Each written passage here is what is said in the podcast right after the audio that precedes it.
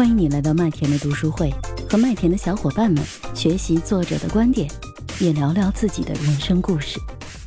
提炼一下要点吧。这里面有一个理论，就是如果我们不能陈述对方的观点，并且让对方满意的话，我们就不要去试图说服对方。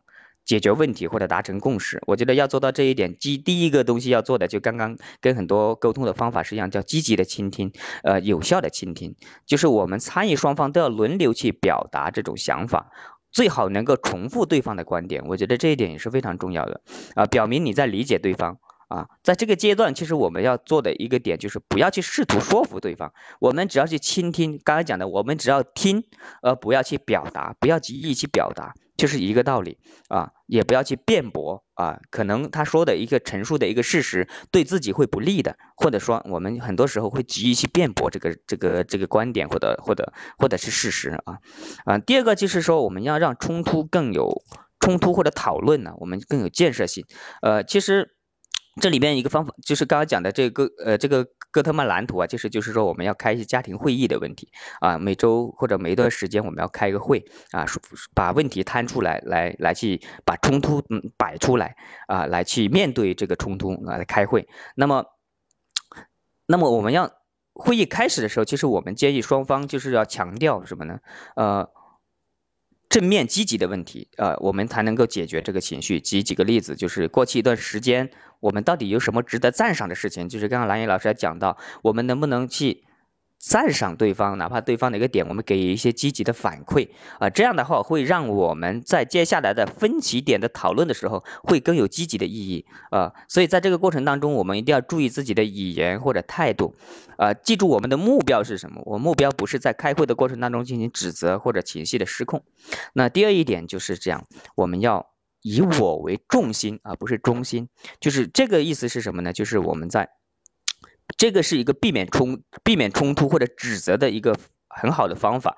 呃，在我们在讨论冲突的时候，很多时候就说你你怎么样？其实说你怎么样的时候，很多时候是带着指责的啊。那几个例子就说你，就是说你总是在我说话的时候你打断我，这个重心就在你啊，你你就会指责别人。如果换成是我，我们应该怎么说呢？我们可以讲是说我可以可以在我说话的时候不打断我嘛？那这种感觉给对方的是一种 更好接纳的一个语言模式，我觉得这个就是一个思维或者语言模式的一个形成啊。很多时候我们就会脱口而出啊，就是变成你啊，在指责的时候是你，在有好处的时候是我啊，这个是一个人性啊。那一开始我们要第二、第三一点就是我们一开始就要点名我们要谈论的一个具体的问题，叫这个叫什么呢？直面问题。就不要去逃避问题。刚刚呃，叶飞秋其实也讲到讲到这个这个方面哦，呃，就是不跑题。我们我们既然是要讨论冲突，讨论一个是观点，那我们肯定是不能跑题，要直面这个问题。呃，第四点就是我们要学会宽容，呃，哪怕你认为对方的观点是你不认同对方的观点啊，那么了解立对方的立场其实也是很重要的啊。你你可以不同意，但是你可以接纳啊，或者说或者说。你可以去想象想一下，对方的观点肯定会有值得你去思考的地方啊。这个叫什么呢？叫我我我转化成自己的语言，叫你不同，你可以不同意，但是你要尊重啊。对，那这里面其实我也可以举个例子，就是这这个这个这段时间，就是他老说我车上的垫子，呃，那个那个，哎呀，难看，你为什么要买？对吧？我也说你，其实我我内心的想法就你可以不同意，你可以，但是你要尊重我，这是我我的选择，对吧？我认为它有其他的价值在里面。对，这个就是就是我在这本书里面，就是突然间会反馈到我们日常当中发生的一些事情啊。那其实这个是不不太容易的，因为在冲突的时候，往往是把对方是放成对立面的，所以这个叫爱的博弈的原因在哪？这里有一种我们经常犯的错误，叫基本归因的错误，就是我是对的，你一定就是错的。啊，我聪明就证明你是愚蠢的。其实很多时候我们忽略了这个是不能画等号的，哪怕是一种博弈，哪怕是零和博弈，可能都不一定是说你死我活。其实还有一种状态叫共赢嘛，对不对？所以第五个方面就是变批评为愿望。刚刚其实国英也讲到这种这种这个在在那个非暴力沟通里面，就是变批评为愿望或者积极的诉诉求啊，我觉得这个还是语言模式或者说思维定式的问题。这里面有一句话，我觉得说的是挺有道理的，就是消极情绪中都隐藏着你的期望。呃，我们要做的就是尽量把我们期我们的期望明确的去表达出来。就刚刚讲的，呃，那个那个晚上回家的时候不怎么不死在外面，对吧？其实就是没有把自己真正的期望明确的表达出来啊。那其实安慰对方也是一样的啊，你你你生什么气呢？对最对吧？那我们可以去换一种方式，我希望你能告诉我发发生什么不开心的事情而让你生气，这样对方才有接下去，就不会把天聊死嘛。啊，其实想想，其实也真的是这样。其实很多很多话是一样的意思，但是中国的语言，蓝也讲了，太博大精深了，所以我们很要非常的重重视语言的一个一个模式，表达同样一件事情，可能用不同的语言模式。会产生不同的效果，所以经常以前我会说，呃，他听到一些自己的事情的时候，我说滚一个字，直截了当，对吧？但是我可以换成说，哦，可以可以带点一些亲昵，就是说亲爱的，能不能让我一个人安静的待一会，对吧？这个东西确实，哎，也挺难做到的啊，所以经常在很多时候就是一句话解决，滚，对吧？我觉得这个是要改正的啊。那么理解，那第六个是什么呢？就是理解。而非解决问题，其实这里面也是我我我们在我在看这本书的时候，就经常呃，就是回回顾，其实我们这也是经常发生的一个误区，我们很容易陷入把自己陷入这个事件当中，或者呃总想一下子就能解决问题。刚刚敦燕也讲到，其实我们去学习沟通，不一定是解决当下的问题，对吧？而是让自己变得更有修养、更有更有涵养，或者是更有呃魅力。啊，所以这里面有一个建议，就是不要在我们家庭会议当中，或者说我们的沟通当中，去总想着去解决对方的问题，或者提出让对方满意的方法。其实很多时候啊，很多问题，特别是在夫妻或者家庭关系当中，你只要做到理解就可以了。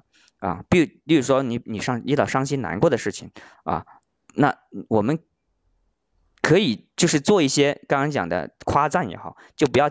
不要讲的太肤浅，对，我们可以去真诚的表达。你能说说你难过的点是什么，对吧？好过你说这么小的事情没必要难过，事情总会过去的，加油。这些这些没有力量的话，就是我们可以尽量去少说啊。但是这个就是要改变我们自己的语言模式。那最后呢，当然呢就是共情，充分理解。我们在倾听的时候，不要去插嘴，不要去打断。注意力一定要在感受对方的感受上面。呃，我我我我我大概呢，其实今天分享其实也是差不多了啊。因为这本书我觉得还是挺有意思的，当然有一些章节我是没有分享的啊。不仅是夫妻，我觉得其实延伸到我们的一个客户关系也好，企业也好，包括朋友之间的关系的相处也好，其实很多思维模式或者语言模式的改变，其实就会让我们的沟通会更顺畅啊。